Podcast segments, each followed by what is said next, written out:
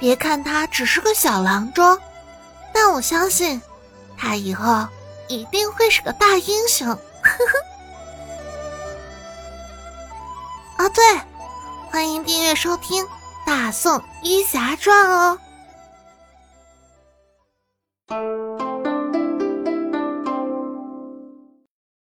第二十七集中秋之宴。钱老板一早亲自去邀请了叶禅，回家后把消息通知了夫人和女儿。钱莹莹一听叶禅要来吃饭，高兴的又回屋里重新化妆打扮了。时近午时，叶禅敲响了钱家的大门，钱莹莹不等他人过去，就去打开了大门，见到日思夜想的人站在眼前，却不知该说些什么。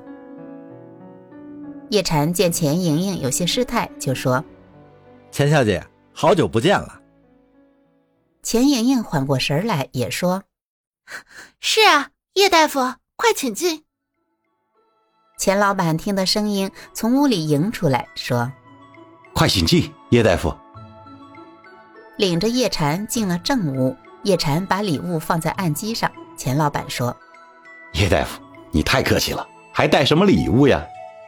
说完，拉着叶禅到夫人身边。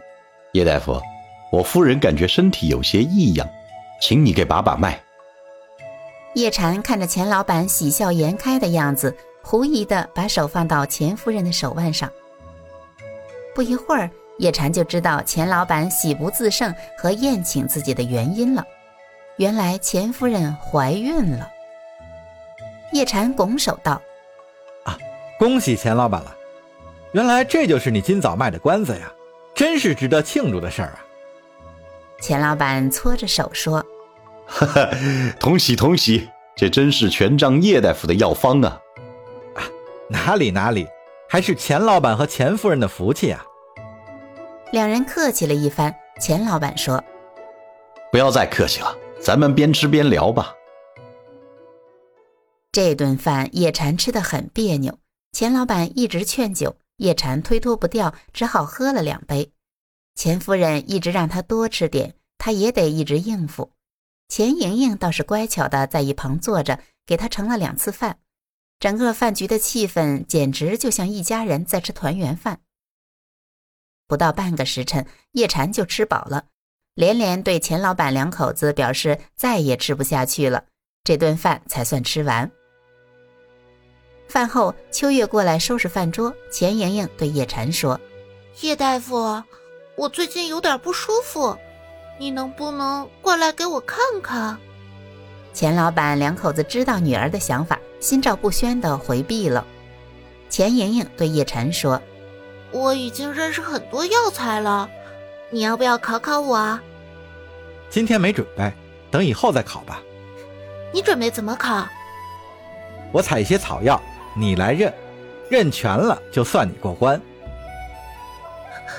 那怎么行？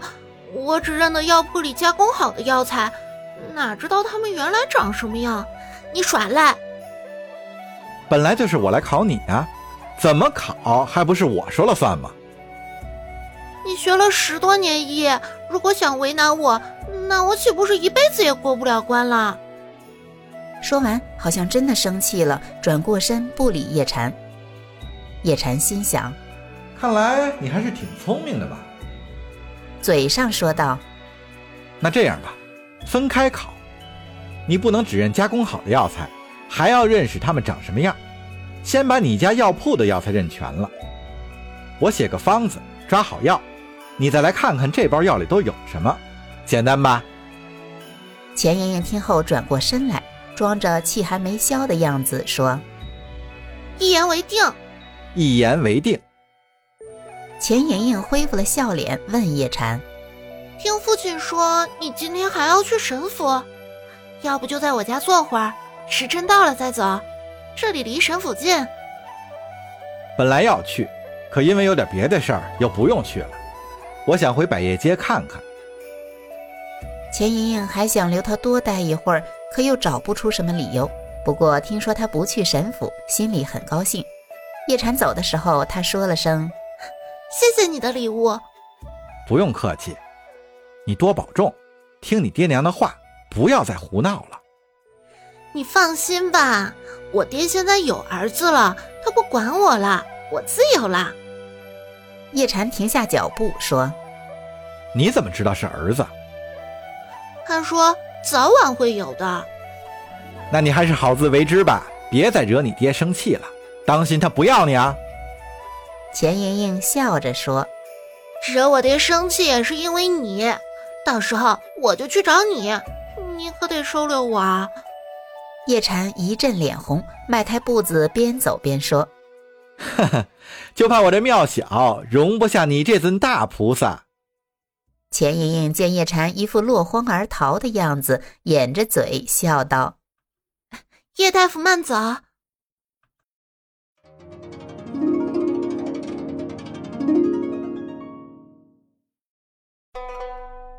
中秋夜，神府灯火辉煌。主厅摆了两桌宴席，男女分开就坐。二王子和神府的男丁坐在一桌，神母和妻妾女儿们一桌。沈万达代表沈家对二王子的到来表示了欢迎，赵信也对沈家的热情款待表示了感谢。众人饮酒聊天，好不热闹。墨渊因心中有事，敷衍着吃了一点菜，就想离席而去。赵信在席中不时地暗瞟着墨渊，见他要离席，就站起来对沈万达施礼道：“沈大人，请恕我唐突，我有个不情之请，还请沈大人成全。”沈万达忙站起身还礼道：“哎，哪里哪里，二王子请讲。”赵信看了一眼墨渊，说：“沈大人，我到贵府这两天。”对墨渊小姐一见钟情，借此机会为自己求一门亲事，想纳墨渊小姐为妾，还望沈大人成全。墨渊一听，本想直接出面拒绝，可想到昨日父亲说的话，又怕自己一时冲动说错话给沈家带来祸端，就暗下心性，坐在那里等父亲发话。沈万达装作一副吃惊的样子，又惋惜地摇摇头。对墨渊摆手道：“墨渊，你先回去。”墨渊一言离开了宴席。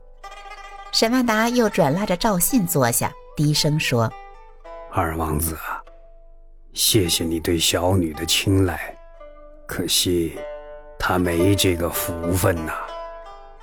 她已经许配于人了。”沈世明装作吃惊的样子说。呀，爹，什么时候的事啊？我怎么不知道啊？这冒犯了二王子，可如何是好啊？哈，我不介意，你让他退婚就可以了。沈万达装作痛苦的样子说道：“要是这么简单就好了。”这有何难？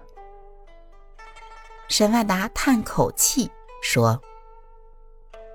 唉，二王子是有所不知啊。这事说来话长，我一直连家人都不敢告诉，今天看来也瞒不住了。不过也好，今天这里也没外人，我就把压在这心头二十年的秘密说与二王子听听吧。